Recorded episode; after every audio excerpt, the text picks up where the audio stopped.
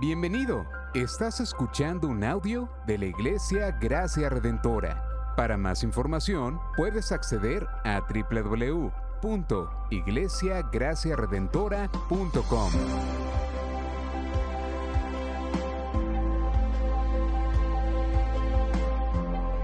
En la exposición de la palabra, el pastor Israel Vega.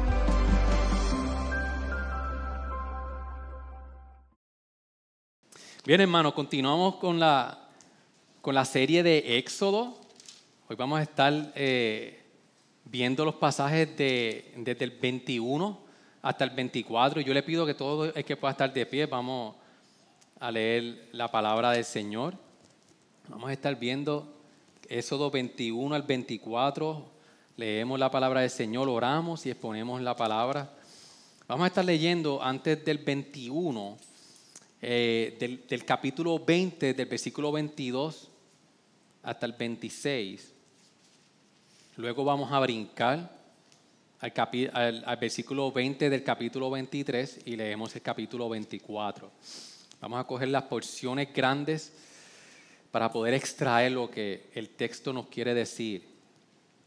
Sabemos que venimos entonces de Dios darle la ley al pueblo de Dios en el monte Sinaí que yo creo que no hay, no, yo estoy seguro que no hay película, que no hay nada que se pueda asemejar ante Dios revelándose en el monte Sinaí.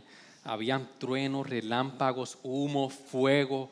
Imagínense Dios mostrándose a su pueblo, dando la ley. Y hoy vamos a estar entonces viendo desde el 21 hasta el 24 que Dios empezó a darle la ley moral y la ley para que cómo ellos iban a vivir. Y luego en el 24 entonces vamos a ver entonces cómo es posible que el pueblo podía vivir bajo los estándares de Dios para glorificar a Dios y dar a conocer a Dios. Leemos el texto entonces con esto en mente. Dios le va a dar ahora la ley de cómo ellos iban a vivir y después les dice cómo eso iba a ser posible.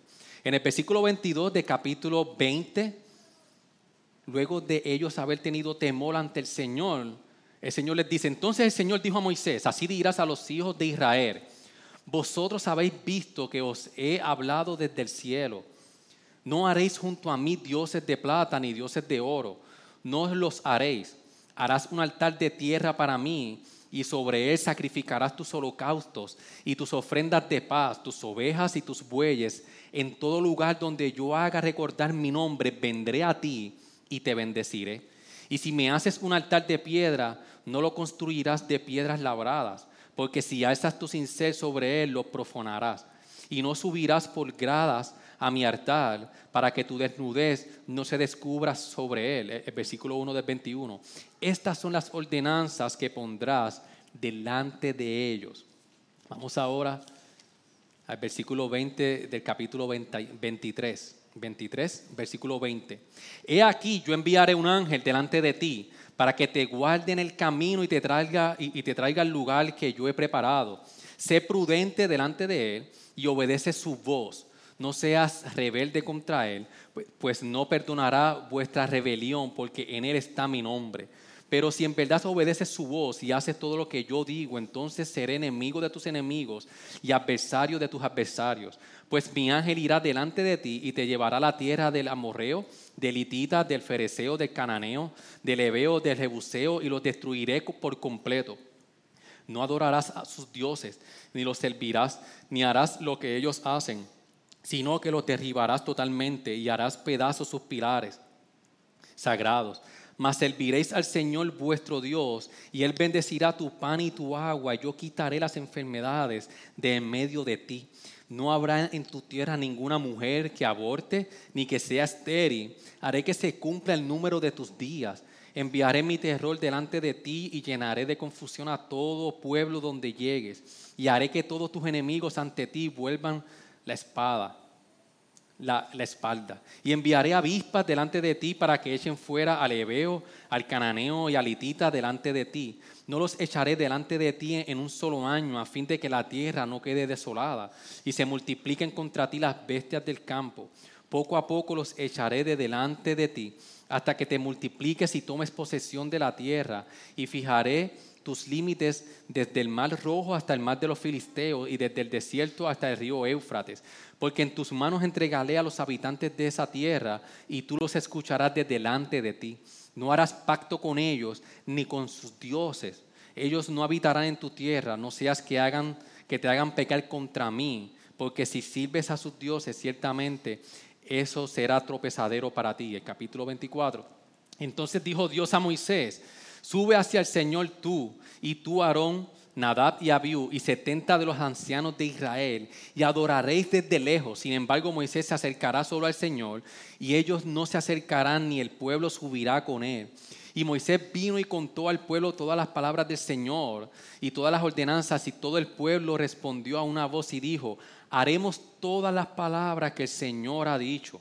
Y Moisés escribió todas las palabras del Señor levantándose muy de mañana, edificó un altar al pie del monte con doce columnas por los doce tribus de Israel. Y envió jóvenes de los hijos de Israel que ofrecieron holocaustos y sacrificaron novillos como ofrenda de paz al Señor. Moisés tomó la mitad de la sangre y la puso en vasijas y la otra mitad de la sangre la roció sobre el altar. Luego tomó el libro del pacto y lo leyó a oídos del pueblo y ellos dijeron, todo lo que el Señor ha dicho, haremos y obedeceremos.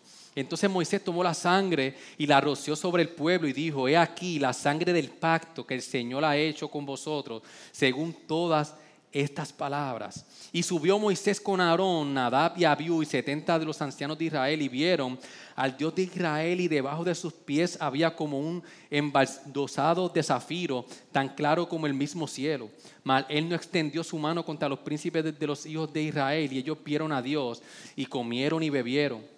Y el Señor dijo a Moisés, sube hasta mí al monte y espera allí, y te daré las tablas de piedra con la ley y los mandamientos que he escrito para instrucción de ellos. Y se levantó Moisés con Josué, su, ayudante, y subió Moisés al monte de Dios. Y dijo a los ancianos, esperadnos hasta aquí, que volvamos a vosotros. Y he aquí Aarón y Ur están con vosotros, al que tenga algún asunto legal acuda a ellos. Entonces subió Moisés al monte, y la nube cubrió al monte. Y la gloria del Señor reposó sobre el monte Sinaí, y la nube cubrió por seis días. Y al séptimo día Dios llamó a Moisés de medio de la nube. A los ojos de los hijos de Israel la apariencia de la gloria del Señor era como un fuego consumidor sobre la cumbre del monte. Y entró Moisés en medio de la nube y subió al monte. Y estuvo Moisés en el monte cuarenta días y cuarenta noches. Ayúdame a orar, iglesia. Señor, gracias por tu palabra. Gracias porque tu palabra, Señor, es eficaz. Señor, como dice 2 Timoteo 3:16, Señor, que Pablo decía que tu, tu, palabra, Señor, es lo que necesitamos, Señor. Tu palabra es fiel, Señor. Tu palabra son palabras de vida eterna. Tu palabra es lo que necesitamos hoy, Señor, para nuestros días. En nombre de Jesús. Amén y amén. Puede tomar asiento, hermano. Bien, hermanos, nos acercamos entonces a un texto Luego de Pastor Xavier predicar el capítulo 19 y, el capítulo 20, y ahora nosotros vamos, especialmente desde el capítulo 21 al 24, cómo Dios le va a dar las instrucciones de cómo Israel iba a vivir como pueblo.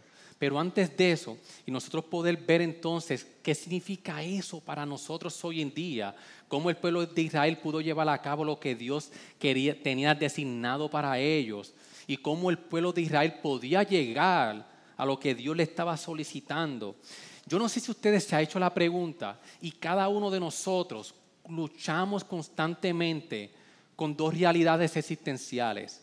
¿Quién soy yo y cuál es mi propósito?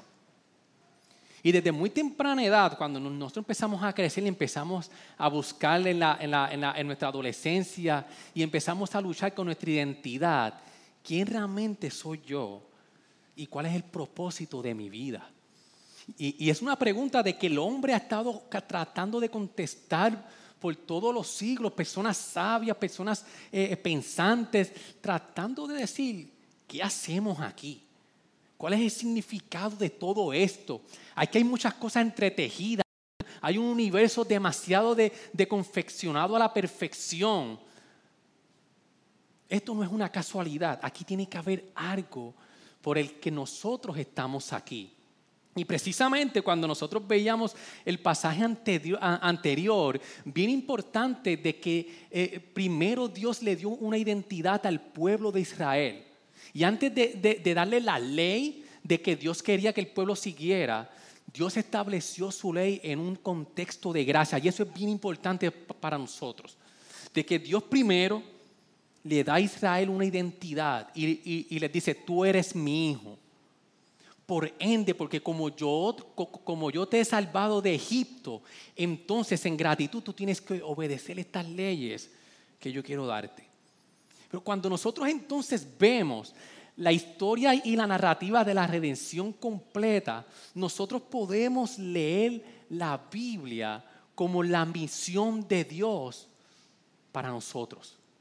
¿Y por qué la misión? Porque cuando nosotros vamos a Génesis y vemos que Dios le da a Adán una misión de que, de que Adán tenía la imagen de Dios para que Adán pudiera reflejar la gloria de Dios a la humanidad porque Dios quería darse a conocer. Y le dice a Adán, Adán, tú tienes la encomienda de que tú tienes mi imagen que no estaba distorsionada antes de la caída. Dice, tú tienes que labrar la tierra, tienes que hacer todo esto, pero para que eso yo lo hago, para que tú muestres quién realmente soy yo. Pero sabemos de que Adán fracasó y luego vino el pecado, entonces la, la imagen de Dios en el hombre se distorsionó por completo. Y vemos como desde Génesis entonces Dios empieza en una misión de darse a conocer al hombre. ¿Qué hace Dios entonces? Vemos que luego de que de la caída, Dios entonces establece un plan de misión y le dice a la serpiente, no te preocupes, que va a venir uno que te va a ganar a ti la guerra y yo voy a darme a conocer. Pero ¿cómo? Cuando vamos a Génesis 12, Génesis 12 es bien importante para nosotros poder comprender la misión de Dios en la humanidad. Cuando vamos a Génesis 12, Dios le dio a Abraham una nación, una tierra, y todo eso era para que las tierras fueran benditas en Abraham. Entonces Dios empieza a entretejer su misión de darse a conocer al hombre y Dios entonces Dios está comprometido con cumplir su misión de bendecir las naciones mediante el pueblo de Abraham. Entonces, estamos hasta aquí, hasta este punto donde Dios escoge a Abraham y le dice que de ti yo voy a hacer una nación, que le voy a dar una tierra, pero esa nación es para que todo el mundo sea bendita a través de ti. Entonces, de Abraham viene el pueblo de Dios. En Éxodo 4:22 vimos de que Dios entonces llama a Israel como el Hijo de Dios. Y nos encontramos ahora aquí. Está Dios en la misión de que escoge a Abraham a una nación para que esa nación entonces, cuando nosotros nos acercamos al capítulo 19, versículo 6, el versículo 5 y 6, luego de que Dios le da la ley y le da su identidad, Dios le dice el propósito del por qué Dios le da la ley y la identidad al pueblo. El 19.6 dice, desde el 5, ahora pues, si en verdad escucháis mi voz y guardas mi pacto, seréis mi especial tesoro en todos los pueblos, para, porque mía es toda la tierra. El versículo 6. Y vosotros seréis para mí un reino de sacerdotes y una nación santa. Estas son las palabras que dirás a los hijos de Israel. Entonces vemos que Dios escoge a Israel, le da una, una identidad. Tú eres mi hijo amado, ustedes han sido salvos, establece un pacto de gracia en un contexto de gracia. Dios le, le da la ley para demostrar su amor, porque Dios quería una, una, relación con ellos. Pero le dice, esta es tu identidad, Israel, pero este es tu propósito de que tú seas luz para las naciones, para que la gente pueda comprender quién soy yo. Entonces ahí está Israel. Dios le da la ley con una identidad y les dice, tu propósito es que tú vas a seguir esta ley para que la gente pueda y los demás pueblos puedan entonces ver y ustedes ser luz de que la gente sepa de quién soy yo. Dios le da una, ley para que fuera una nación santa. Entonces, lo importante de esto es, es de que Dios establece de que el propósito de la ley no era salvarlos. Y, ese es uno de los problemas que nosotros siempre luchamos día tras día. Creer que la ley de Dios la tenemos que usar para salvarnos. Y Dios le dice a Israel, no, no, no, ya tú fuiste salva. Israel, ya tú fuiste salvo. Por gratitud tú me vas a obedecer a mí. Porque en, mi ley tú vas a reflejar mi santidad. En mi ley tú vas, tú vas a, a dejarle ver a la gente, vas a actuar respecto a quien yo soy. Nosotros tenemos que tener bien claro de que, que, que aunque la ley no nos salva, el salmista en el, en, el, en, el, en el Salmo 19, él dice de que, déjeme buscarlo rápido, el Salmo 19, 7.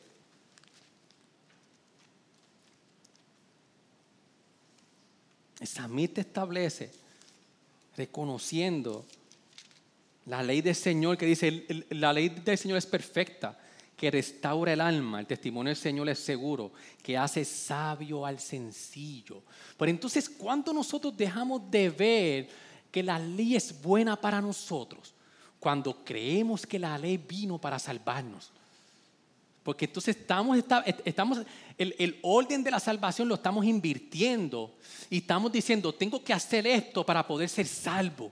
Y Dios le dice al pueblo, no, no, no, no, yo te salvé y por gratitud yo te doy estos mandamientos para que tú me obedezcas y que esa santidad que tú reflejes de mí, tú puedas ser luz a las naciones para que las naciones puedan conocer quién soy yo. Por eso, si, queremos ampliar, cuando vemos en Deuteronomio 4, del 5 al 8, antes de entrar a la tierra prometida, Moisés le dice al pueblo, mirad, yo os he enseñado estatutos y decretos, tal como el Señor mi Dios me ordenó, para que los cumpláis en medio de la tierra en que vais a entrar para poseerla. Así que guárdalos y ponedlos por obra, porque esta será vuestra sabiduría y vuestra inteligencia ante los ojos de los pueblos, que al escuchar todos estos estatutos dirán, ciertamente esta gran nación es un pueblo sabio e inteligente, porque qué nación grande hay que tenga un Dios tan cerca de ella como esta el Señor nuestro Dios, siempre que le invocamos. Entonces Moisés está diciendo al pueblo, sigan la ley del Señor, que por gratitud la van a seguir para que los pueblos puedan ver entonces que es un pueblo sabio e inteligente, porque están entonces glorificando a Dios. Entonces, tenemos un pasaje de que Dios le da una identidad y Dios le da una misión al pueblo. Pero la pregunta que nosotros tenemos que hacernos es, ¿cómo nosotros logramos esto? ¿Cómo nosotros podemos lograr la misión que Dios nos dio de que nosotros seamos reflejo de Dios?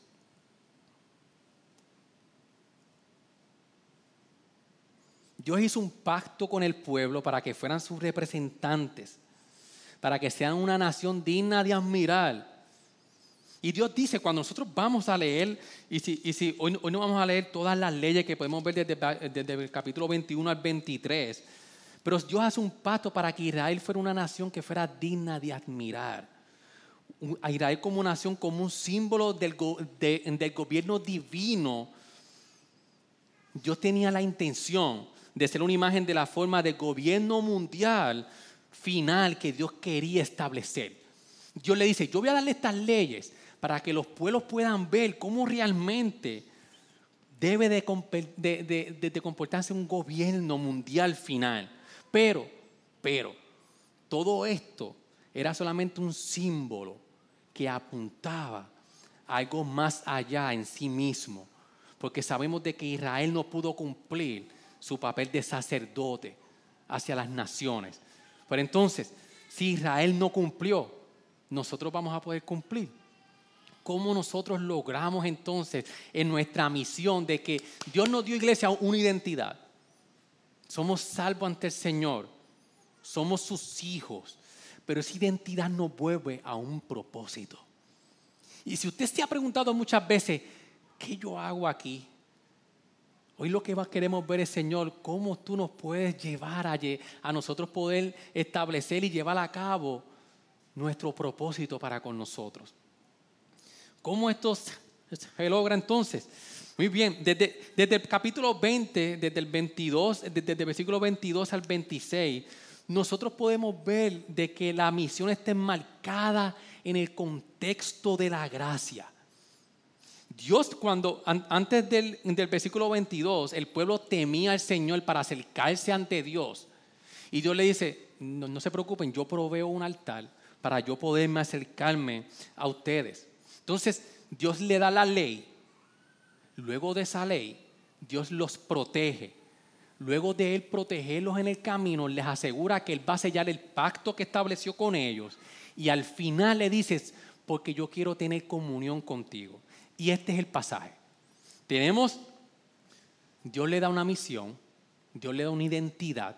Esa identidad está enmarcada en una misión y esa misión está enmarcada en la gracia del Señor, donde Dios nos va a dar su ley, en el contexto de la gracia, Dios nos va a proteger en el camino, Él va a sellar el pacto que hizo con nosotros para tener comunión con nosotros. Entonces, cuando nosotros vemos entonces de que nuestra misión está enmarcada en el contexto de la gracia y que el Señor va a estar con nosotros, viene entonces Dios a darle la ley al pueblo. Y cuando nosotros empezamos a, ver el capítulo 21, Dios empieza a, ver, y como primer punto, es que Dios transforma todas las áreas de nuestra vida. Cuando nosotros empezamos a leer todas, todas estas leyes, leyes bien específicas, leyes bien específicas donde cómo el pueblo tenía que comportarse, cómo el pueblo tenía que, que vivir su día a día, Dios lo que quería era que, el pueblo fuera un pueblo distintivo. ¿A qué me refiero? Que Dios quería transformar todas las áreas de la vida de Israel. Un pueblo distintivo, ¿por qué? Porque cuando nosotros vemos las leyes que Dios le da a Israel, eran parecidas a los pueblos que estaban al lado. ¿Qué diferencia había entre las leyes que estaban al lado, que eran quizás muchas justas, y las de Israel también. Y es que Dios quería establecer un pueblo distintivo de que la motivación por el cual el pueblo de Dios iba a obedecer la ley era porque querían obedecer a Dios. Y eso lo cambia todo. Cuando nosotros nos acercamos como el pueblo de Israel a la palabra del Señor, que como dice Salmita, que es buena, que es como miel para nosotros, nosotros nos acercamos con la motivación de que Dios siempre está en la ecuación, de que yo obedezco porque Dios me ha salvado. Porque yo obedezco porque el Señor quiere lo mejor para mí. Yo obedezco no para obtener algo, sino porque obtuve todo de Él. Es como cuando José estuvo en la encrucijada, en Génesis 39, 9. José dice, no fue el crimen como tal lo que disuadió a José, ni el sentido de, honor a su amo, sino que José vivía a los ojos de Dios siendo leal a él. Cuando, cuando José se ve ante la tentación, mucho más de ser fiel a su amo, mucho más de, entrar en el que dirán, él dice, yo quiero ser leal a, mi Señor. O sea, que, que la motivación del pueblo que Dios buscaba era que el pueblo que el pueblo buscara transformación. Y esa transformación venía por la motivación que ellos tenían de obedecer la ley. Entonces, pero ¿cuál es la razón de que Dios le da la ley al pueblo? El Señor lo, lo que le está diciendo es, ¿cómo ustedes van a aplicar la ley a la vida diaria?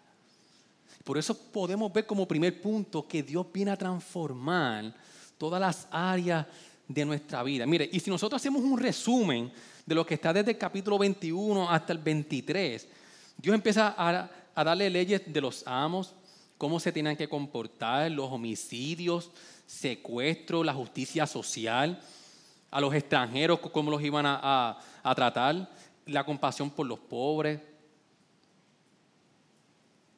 etcétera, etcétera, etcétera. Pero entonces estas ordenanzas de cómo el pueblo de Dios se tenía que comportar en la comunidad, venía a decir no solo a Israel cómo se tenían que comportar frente al Sinaí, al, al, monte de Dios, sino no solamente cómo estar frente a Dios, sino cómo se iba a ver en la convivencia del pueblo. Dios le dice, yo le doy esta ley, no solamente para que ustedes estén ante mí, sino para que sepan cómo comportarse como pueblo. Porque Dios estaba interesado en la parte, en la vida de Israel, en el día a día. ¿Por qué? Porque ahí es donde la, la, mayor del tiempo el pueblo iba a estar. Entonces, lo, lo, que lo, que nos ve a nosotros es de que Dios quiere regular su vida ordinaria. Entonces, Dios da la ley y Dios dice, pero yo quiero que ustedes sepan cómo se ve esta ley en su vida diaria.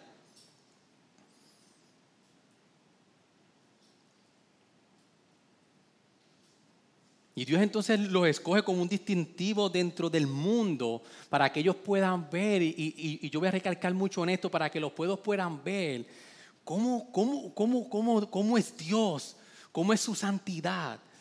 Y esto lo que nos llama a nosotros es de que nosotros no fuimos llamarnos a aislarnos del mundo. Yo le dije a Israel que en medio del peregrinaje y cuando llegaran a la tierra de Canaán, alrededor iban a haber naciones para que ellos vieran cómo tenían que comportarse y quién era Dios.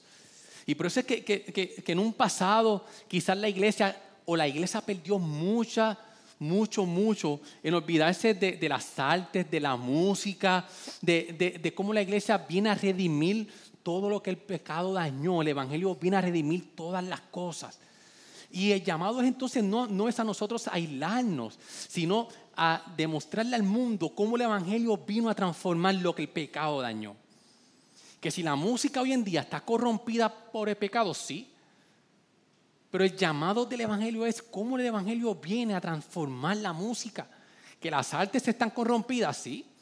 Pero el Evangelio viene a decir entonces cómo, la, cómo el arte fue redimida en Cristo y cómo nosotros como cristianos somos llamados a que nuestros hijos, a que nosotros, enseñarle al mundo, mira, el arte se hace así. No es aislarnos como iglesia, no, no es estar en, en, este, en esta zona que quizás es frente al Sinaí. Le dice, no, no, y dice, no, no, no. No solamente en el Sinaí, sino en la vida diaria. Yo quiero que ustedes demuestren mi gloria. Por eso, hermano, que Dios quiere dirigir todos los aspectos de nuestra vida. Y nosotros somos bien tentados a, que, aquí en la comunidad, cómo tenemos que comportarnos, cómo tenemos que ser. Pero lo, lo, que Dios viene a decirle al pueblo de Israel es que Dios quiere dirigir todos los aspectos de su vida. Dios establece el orden perfecto de cómo una sociedad debe de dirigirse. Dios dirige todo el pueblo a su vida personal, a su vida social, a su vida eclesiástica, a el hogar, a todo.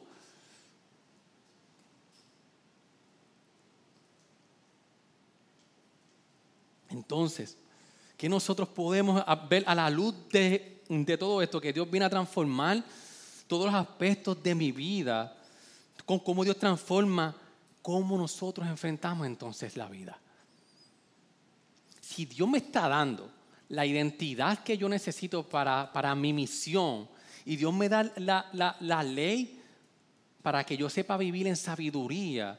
Entonces eso tiene que transformar cómo nosotros enfrentamos nuestros días.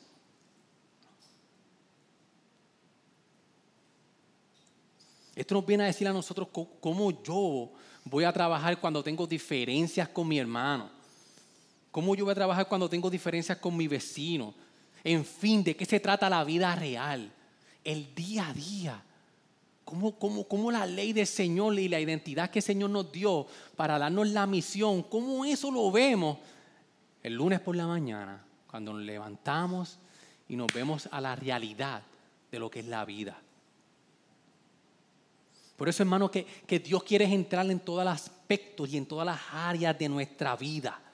Dios no viene para, para que nosotros tengamos una vida espiritual, que la podemos ver aquí bien chévere, y tengamos una vida, como dicen muchos, secular, en mi trabajo secular. El Evangelio vino a todos los aspectos de nuestra vida, a poderlo centralizar, cómo yo los puedo hacer en el temor del Señor, para que Dios sea glorificado. Por eso que nuestra fe tiene que estar atada a todas nuestras decisiones para la vida entera. Y muchos de nosotros queremos poner el Evangelio en una cajita. vengo a la iglesia, escucho a Dios, canto los salmos, creo lo que dice la palabra, pero cuando vamos en la semana, se nos hace difícil poner en práctica lo que nosotros cantamos y predicamos y leemos domingo tras domingo. El Evangelio viene a transformar todo, hermano. Nuestras relaciones laborales, con nuestra familia, cómo nosotros respondemos a todo. Porque Dios sabe lo, lo que necesitamos para la vida. Pero, pero hay un pero. Nosotros insistimos en vivir a nuestra manera. Dios es el Dios creador que nos dicen, para que ustedes vivan sabiamente y puedan glorificarme a mí, vivan de esta manera, pero nosotros insistimos en vivir en nuestra, a nuestra manera. Pero entonces, ¿cómo esto es posible? ¿Cómo es posible de que en la identidad que Dios nos ha dado, cómo nosotros podemos entonces hacer la misión de dar a conocer a Dios a toda la tierra y que los demás puedan ver y glorificar a Dios. Miren, Moisés mismo sabía de que el pueblo necesitaba una transformación. En Deuteronomio 30, Moisés dice, y el Señor tu Dios te llevará a la tierra que tus padres poseyeron y tú la poseerás. Y Él te prosperará y te multiplicará más que a tus padres. Además, el Señor tu Dios, miren cómo dicen, Además, el Señor tu Dios circuncidará tu corazón y el corazón de tus descendientes para que ames al Señor tu Dios con todo tu corazón y con toda tu alma, a fin de que vivas. Moisés estaba estableciendo de que el pueblo necesitaba una transformación, una circuncisión de su corazón para que ellos pudieran glorificar a Dios en su día a día. Entonces, ¿cómo nosotros entonces, a la luz del Evangelio, cómo nosotros estamos aquí con una identidad que Dios nos dio? ¿Cómo nosotros entonces podemos glorificar a Dios? Miren cómo en Colosenses 2, del 10 al 12, que el pueblo había visto lo que el Señor había hecho, lo rescató. Pero Colosenses 2, del 10 al 12 nos dice a nosotros, y habéis sido hechos completos en Él que es la cabeza sobre todo poder y autoridad. En él también fuiste circuncidado con una circuncisión no hecha por manos, al quitar el cuerpo de la carne mediante la circuncisión de Cristo, habiendo sido sepultados con él en el bautismo, en el cual también habéis resucitado con él por la fe en la acción del poder de Dios que le resucitó de entre los muertos. ¿Qué es lo que nos dice este pasaje y el Evangelio? Hermanos, que Adán falló que Israel como nación falló, que nosotros fallamos, pero Cristo no falló. Cristo fue la representación completa de quién era mente, realmente era Dios en su santidad. Pero ahora en Él, dice Pablo, de que nosotros fuimos circuncidados y fuimos sepultados en su muerte para nosotros vivir a una nueva novedad de vida. Entonces no es que nosotros vamos a ser perfectos, pero Pablo lo, que nos dice es, la misión que Dios te dio en Cristo, por la identidad que tenemos ahora en Cristo, nosotros podemos reflejar la gloria del Señor. Podemos hacer su misión. Y nosotros traspasamos todo este capítulo desde el 19 hasta el 24. Mire cómo Pedro lo puso para nosotros después del Evangelio. Pero vosotros sois linaje escogido, como Israel fue escogido. Ahora nosotros somos linaje escogido, real sacerdocio, nación santa, pueblo adquirido para posesión de Dios, a fin de que anunciéis que las virtudes de aquel que os llamó de las tinieblas a la luz, a su luz admirable. Pero vosotros en otro tiempo no erais pueblo, pero ahora sois el pueblo de Dios. No habíais, no, no, no habíais recibido misericordia, pero ahora habéis recibido misericordia. Hermano, este pasaje lo que nos lleva a nosotros es de que usted y yo tenemos un propósito en esta vida.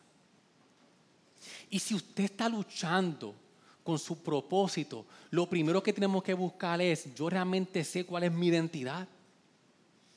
Y si nosotros tenemos claro quiénes nosotros somos, entonces, a la luz de quién es Cristo y lo que hizo Cristo y lo que significa para nosotros, entonces nosotros podemos cumplir su misión.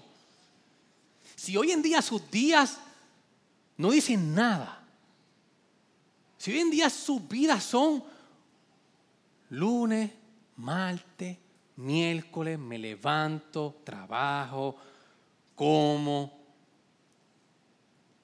duermo, vuelvo al otro día, me levanto, hago lo mismo y su vida usted siente que no tiene un propósito, si usted es creyente, lo primero que tenemos que ir es, yo tengo que saber dónde está mi identidad, quién yo soy en el Señor.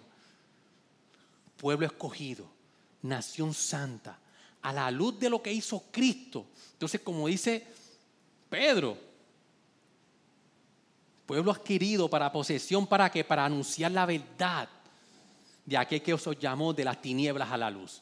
O sea, hermano, que si tú, usted tiene una lucha con qué yo hago en esta vida, o sus días reflejan amargura, o sus vidas reflejan de que sus días no tienen mucho sentido propósito. Si usted es creyente, volvamos a nuestra identidad para nosotros saber cuál es nuestro propósito.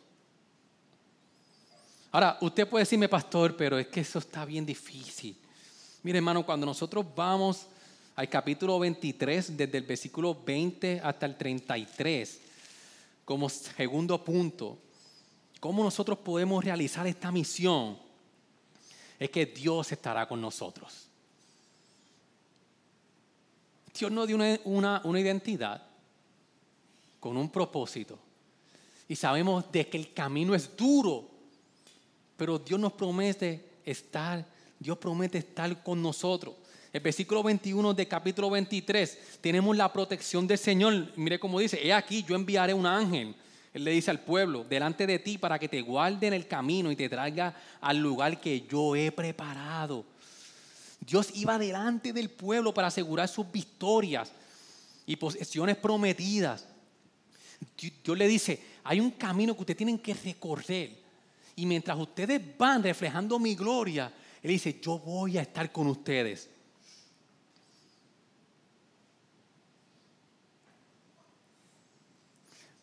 Si, si, si a ustedes les pasó, pero cuando yo entré a la intermedia, fue un momento bien difícil en mi vida. Y cuando antes estábamos hablando en casa y me preguntaron, ¿cuál fue tu momento más difícil? Yo, la intermedia.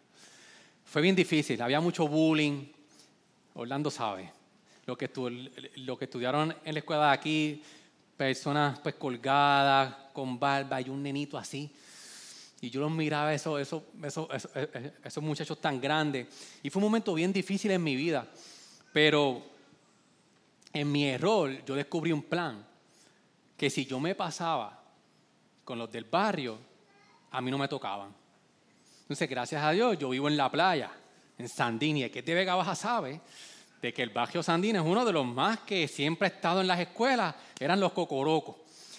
¿Y qué yo hacía? Yo decía, pues yo, yo estoy aquí en este camino que yo no sé cómo caminarlo, yo me tengo que unir con los cocorocos. Entonces, el primer día, bullying para aquí, bullying para allá, y digo, espérate, que yo me tengo que pasar un error, porque fue un error, porque entonces em, eh, provocaron en mí cosas que yo no tenía que, hacer, pero como ilustración, yo me sentía tan seguro cuando yo estaba con el corillo, como bien le llamábamos, cuando estábamos en la verja sentados y tenía identificado la playa y todos estábamos ahí, yo me sentía tan seguro porque yo caminaba con ellos. Y ya yo me había identificado con que yo era de la playa. Y cuando yo iba a entrar al salón, yo le tenía que decir a uno de, ellos, acompáñame, porque allí, está el de, el de, la trocha, el del Alto de Cuba, que está dando cantazos, venme y acompáñame. Y él me acompañaba. Y al yo estar con él, me respetaban. Y Dios lo que le está diciendo entonces al pueblo es, tú vas a tener un camino difícil para reflejar mi gloria, pero tranquilo, yo voy a estar contigo. Entonces nosotros nos empeñamos en caminar el camino del éxodo como el pueblo de Israel solos. ¿Cuándo nosotros caminamos solos? Cuando le decimos a Dios, yo yo voy a vivir de esta manera y no voy a vivir a la manera que tú quieres que yo viva. Entonces Dios dice, ok, pues dale. Entonces nos vemos en una encrucijada, empezamos, Señor, ¿por qué? Si uno dice, pues que si tú cogiste el camino solo. Dios nos quiere proteger como su pueblo. Él iba a bendecir a su pueblo. En el versículo 25 a 26, Dios le promete una tierra bendecida. Y el 25 dice, más servirá al Señor vuestro Dios, y Él bendecirá tu pan y tu agua, y yo quitaré las enfermedades de en medio de ti. No habrá en tu, en tu tierra ninguna mujer que aborte, ni que sea estéril hasta que se cumpla el número de tus días. Entonces Dios los protege, Dios le da su bendición y la tierra segura. Y Dios les dice en el versículo 21, lo que tienes que, que hacer es obedecerme y escucharme. Le dice, sé prudente delante de él y obedece su voz al ángel y no sea rebelde contra él, pues no perdonará vuestra rebelión, porque en él está mi nombre. Y luego el versículo 24, el Señor les dice que solamente a Él tenemos que adorarlo. El 24, no adorará a sus dioses, ni los servirá, ni, ni hará lo que ellos hacen, sino que los derribará totalmente y hará pedazos sus pilares sagrados. Entonces Dios dice, yo te voy a proteger, yo te voy a bendecir en el camino, te voy a librar de enfermedades, voy a estar contigo, pero tienes que escuchar mi voz y tienes que adorarme solo a mí. Ahora, hermanos, de, este lado de la historia, nosotros mucho más que Israel tenemos una comprensión mucho más amplia de lo que Dios estaba haciendo. Y a la luz de lo que entonces ahora usted y yo nos encontramos en un éxodo, que el Señor ya nos, ya nos rescató del éxodo, pero nosotros estamos en el punto del ya, pero todavía no. Estamos en el punto donde ya Dios nos rescató definitivamente, pero estamos en el proceso entonces de llegar a la, a la, a la Canaán celestial, a la tierra prometida. Entonces, ¿cómo eso entonces nos dice a nosotros cómo vivir? Si ahora nosotros sabemos de que en Cristo, que Cristo tuvo la victoria completa y nuestra victoria está segura en Cristo Jesús. Si Cristo ganó, entonces tenemos que preguntarnos si Él va a estar con nosotros en nuestras batallas diarias. Nuestra vida y nuestros días tienen que ser transformados. A la luz de que ya Dios nos rescató como el pueblo de Israel y nos sigue protegiendo para que nosotros podamos reflejar su gloria. Y esto es lo que nos confronta a nosotros es a no ser cristianos pasivos o observadores pasivos, sino que estamos en la misión de Dios, pero acompañados de Él.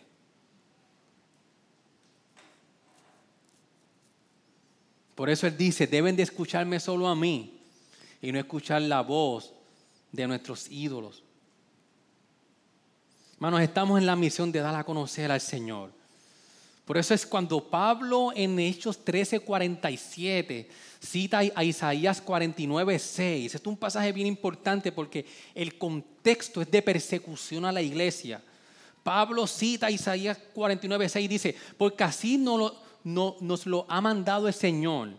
Te he puesto como luz para los gentiles, a fin de que lleves la salvación hasta los confines de la tierra. Pablo está diciendo de que en el contexto de la persecución lo había escogido para que fuera luz para los gentiles, para que llevara salvación a todos los confines de la tierra. El contexto es persecución.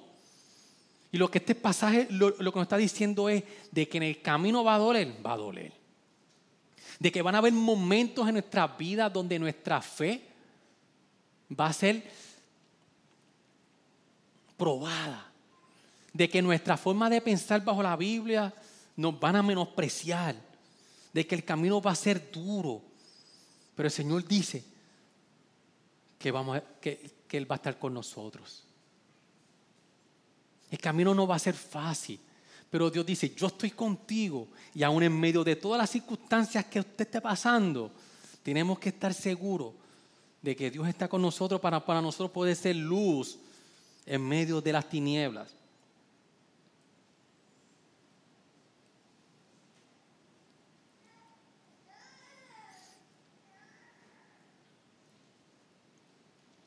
Y podemos preguntarnos, ¿qué ídolos entonces? ¿O qué cosas yo le estoy dedicando más tiempo que me está haciendo creer que Dios no está conmigo? Y cuando nosotros eh, miramos nuestros días y Dios en este texto está pidiendo adoración solamente a Él, una buena pregunta es de que nosotros podamos identificar a qué, a qué, nosotros estamos adorando, es que cuando, cuando nosotros pecamos para conseguir algo, o cuando pecamos porque te lo quitan. Dice, pastor, ¿cómo yo puedo saber si en mi vida yo tengo áreas donde estoy idolitrazando algo o poniendo algo como un ídolo? Cuando pecamos para conseguirlo o pecamos cuando no nos quitan. Ahí está nuestro ídolo. Ejemplo, ¿a qué le dedicas mayor tiempo en la semana? ¿A qué le dedicamos mayor tiempo en la semana? Haga un examen en su vida y usted va a ver que ahí está el ídolo que se está poniendo por encima de lo que el Señor está pidiendo.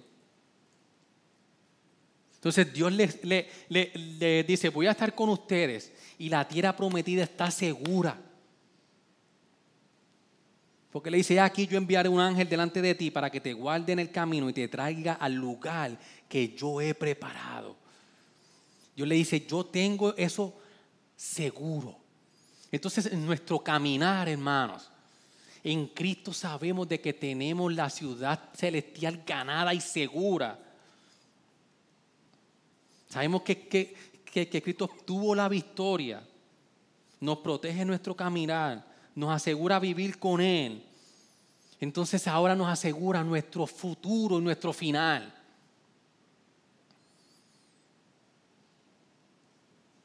Y finalmente, Dios entonces le dice que reflejen su gloria, Dios estará con él. Y en el capítulo 24 podemos volvernos a hacernos la pregunta, ¿cómo podemos hacer esto? Ya hemos dicho, porque tenemos una identidad, porque Dios va a estar con nosotros en el camino. Y el capítulo 24 del 1 al 8 dice de que entonces como último punto que Dios sella el pacto con sacrificios y significa que el pacto que Dios hizo con su pueblo era un pacto seguro. Hermano, y esto es un pasaje hermoso, si usted puede visualizarlo, visualícelo.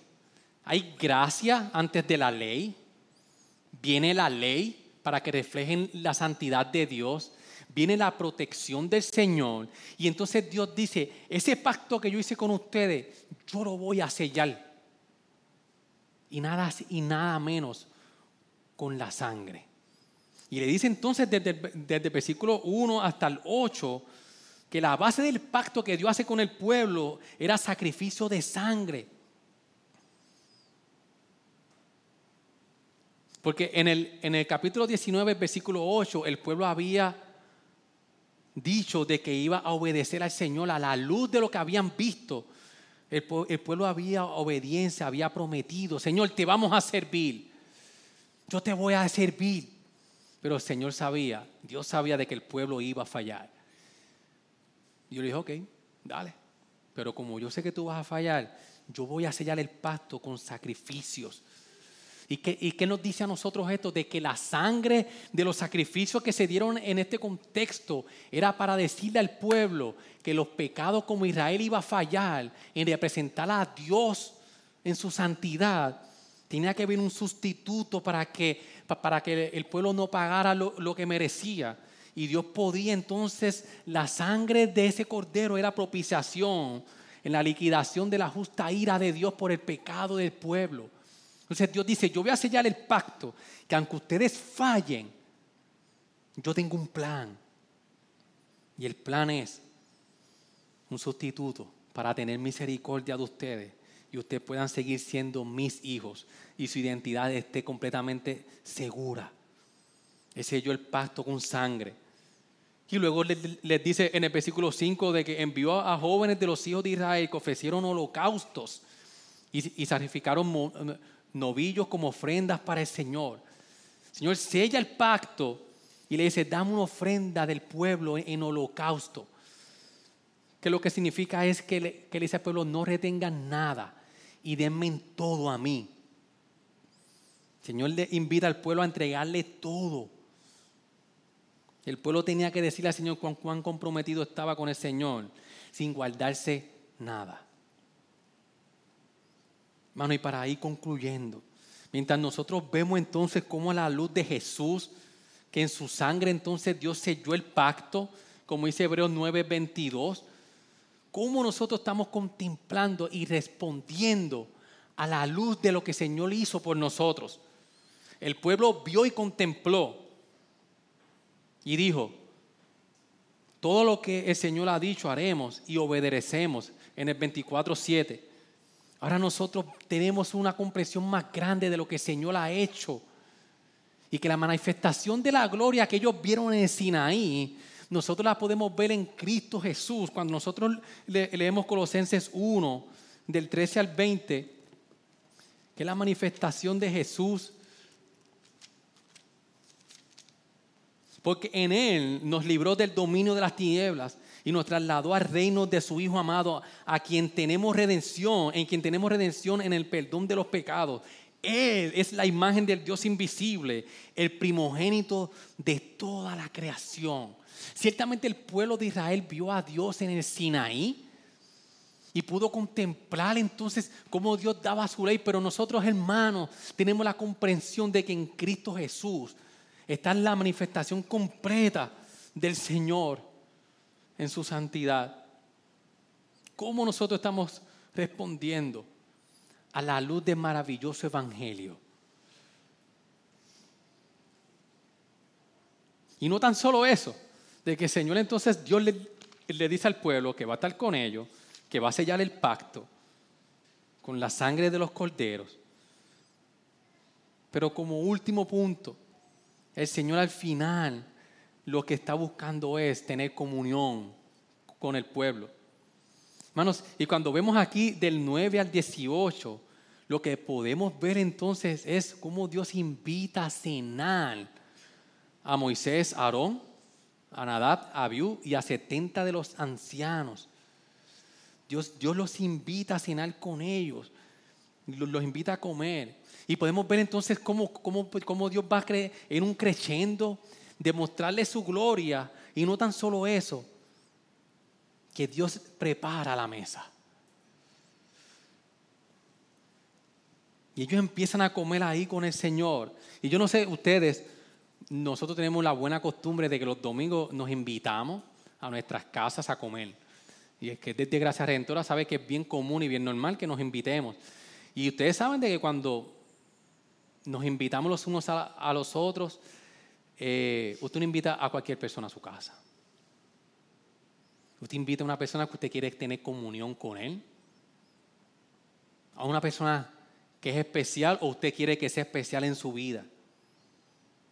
A una persona que usted sienta en su mesa para crecer en comunión.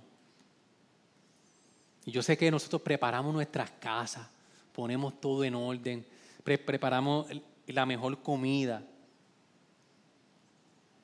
De la misma manera, el Señor entonces culmina este pasaje preparando a la mesa para poder comer con, con, su pueblo, para tener comunión con Él.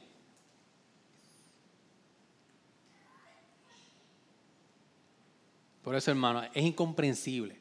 Yo, yo leía el texto y yo veía lo que Dios hacía y realmente es incomprensible a la mente humana lo que Dios estaba haciendo de que entonces ahora cuando nosotros vemos la comprensión de que Jesús nos invita a comer a su mesa, ¿cómo? Con el pacto que Dios selló en Cristo Jesús en la cena. Cuando nosotros nos acercamos a la cena del Señor, que Dios nos invita a tener comunión con, con Jesús porque selló el pacto en la cruz del Calvario. El Señor nos invitó a comer con Él. ¿Cómo debe cambiar eso mis días? ¿Alguna, ¿En alguna ocasión te has sentido solo? ¿En alguna ocasión en tu vida has sentido soledad? ¿Has luchado con la aceptación? ¿Has luchado con que te encuentras solo? Es porque se nos ha olvidado que Jesús nos ha invitado a su mesa a comer. Y que eso puede suceder solamente por el pacto que Dios selló en la cruz del Calvario. Que Él quiere tener comunión con nosotros. Por eso, hermano, en este peregrinaje, demostrar la gloria del Señor por lo que hizo Cristo en la cruz del Calvario. El día que se nos haga difícil, que nos recordemos de que Dios tiene tener compañía con nosotros. Que nos recordemos de que Él quiere tener comunión con nosotros. Y por eso nosotros podemos tener comunión con los demás. Si nosotros nos sentimos solos o si estás solo, es porque no estamos haciendo a Jesús el centro de nuestras relaciones y todo quiere regirar alrededor de nuestro egoísmo. Pero en Jesús podemos ser libres de, nuestro egoísmo y tener comunión con todos los demás, hermanos. Y no tan solo el ahora, sino que en un futuro, como dice Apocalipsis 19:9, bienaventurados los que están invitados a la cena con las bodas del Cordero. Y mientras, hermanos, se nos hace difícil este peregrinaje, nosotros tenemos la esperanza de que un día estaremos en las bodas, en la cena del Cordero, cenando con el Señor y lo vamos a conocer cara a cara. Y quizás ellos vieron un reflejo, una parte de quién era Dios porque no podían verlo, pero nosotros vamos a poder ver a Jesús cara a cara y cenar con Él. Esa es nuestra esperanza. Por eso, hermano, como conclusión, y el, el ministerio de adoración pasa. Como israelitas, como los israelitas, estamos nosotros separados de Dios por nuestro pecado. Y por eso debemos guardar distancia de Dios. Pero luego, Dios proveyó un sacrificio de expiación a través de la sangre de su pacto. Para que los israelitas en la sangre era un animal, pero para nosotros es la sangre de Jesús una vez nuestros pecados han sido perdonados por Cristo, podemos disfrutar de su banquete. Ahora lo hacemos en la comunión de la iglesia y la santa y la santa cena, pero al final disfrutaremos de su comida por siempre. Preparemos nuestra mesa con mucho esmero cuando invitamos a alguien. Hacemos compra, limpiamos, ponemos el mejor olor, pero Dios está preparando la mejor comida, la mejor cena y va a ser con Él con la eternidad. Por eso oramos al Señor. Señor, gracias por tu palabra. Gracias, Señor, porque tu palabra hoy nos dice de que nosotros tenemos una identidad y un propósito. Que reflejar tu gloria, Señor. Que reflejar tu poder, Señor. Que reflejar quién realmente tú eres. Pero a la luz, Señor, de lo que nosotros hemos visto, a la luz de lo que tú has hecho en nosotros, Tú nos invitas a nosotros hoy, Señor, a mostrar tu imagen, no porque nosotros somos perfectos, sino para la luz de lo que nosotros somos en Cristo Jesús. Nosotros, podamos eh, eh, ser, luz a las ser luz a las naciones, Señor, y poder reflejar tu imagen. Ayúdanos, Señor, a nosotros poder cada día, a que nuestros días reflejen de que tu identidad identifica nuestras decisiones, de que tu identidad, Señor, nos da propósito en la vida, Señor. Ayúdanos, Señor. Mira nuestro pecado. Mira cuántas veces, Señor, hemos menospreciado tu invitación a, tu comunión contigo, Señor. Y que nosotros podamos hoy salir de aquí esperanzados no con la carga de la ley, sino, Señor, esperanzado en que tú nos diste una identidad y que tu ley nos dirija hacia ti, Señor, y que tu ley es buena para reflejar, Señor, tu santidad y tu gloria. Por eso cantamos. Gracias por sintonizarnos. Puedes encontrarnos en las diferentes plataformas de redes sociales, como también visitarnos a www.iglesiagraciaredentora.com.